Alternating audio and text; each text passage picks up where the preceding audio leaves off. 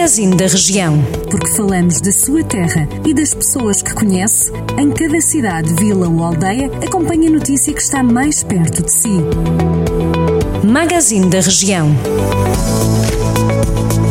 Magazine da Região, edição desta segunda-feira, primeiro dia de fevereiro. Começamos na região com as tradições de carnaval que este ano se estão a reinventar por força da pandemia. A tradicional dança dos cus, por exemplo, em Cabanas de Viriato, Carregal do Sal, vai ter uma nova versão caseira a partir das janelas e varandas das principais ruas da vila e freguesia. O presidente da organização, Filipe Rodrigues, garante ao Jornal do Centro que a dança grande e o baile do chapéu vão fazer-se a partir de casa com filmagens e vídeos transmitidos nas redes sociais.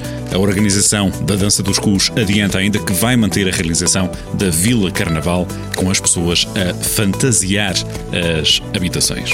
A Câmara de Castrodeiro vai adquirir duas viaturas elétricas com o apoio do Fundo Ambiental. A autarquia reforça assim a frota de viaturas elétricas, que passa a ser-se de quatro carros. A Câmara acrescenta que esta aposta pretende contribuir para a redução de emissões poluentes, para a redução de custos e para a melhoria da capacidade de resposta dos serviços camarários.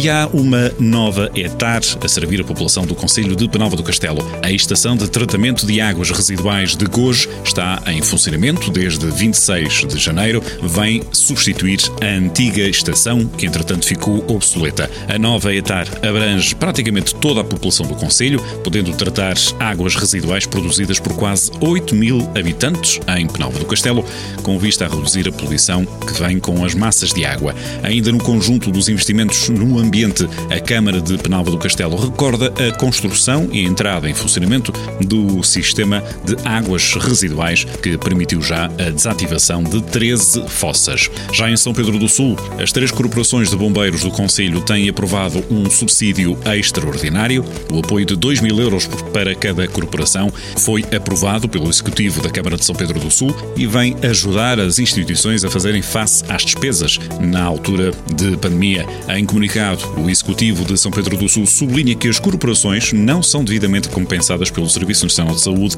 pelo INEM ou por outras entidades e que esta é uma forma de manifestar o reconhecimento pelo empenho e dedicação dos corpos de bombeiros que estão na linha de frente no transporte de doentes, não só com suspeita de Covid-19, mas também de todos os outros com patologias diversas. Esta revista pela atualidade de alguns conselhos da região que o Jornal do Centro acompanha fecha com Viseu, em Abraveses. Está condicionada a circulação na Avenida Tenente Coronel Silva Simões, na Rua do Parque Industrial e na Praça Sá Carneiro. É, portanto, um aviso importante para quem faz a circulação nesta altura reduzida, é certo, mas eh, quando necessária, pela estrada nesta zona da freguesia de Abraveses. Em causa estão trabalhos de desobstrução de condutas que hum, vão acontecer durante esta primeira quinzena de fevereiro. Toda a atualidade para ir acompanhando também, quer na rádio, ao longo dos serviços de notícias, mas também em jornaldocentro.pt. Jornal do Centro, a rádio que liga a região.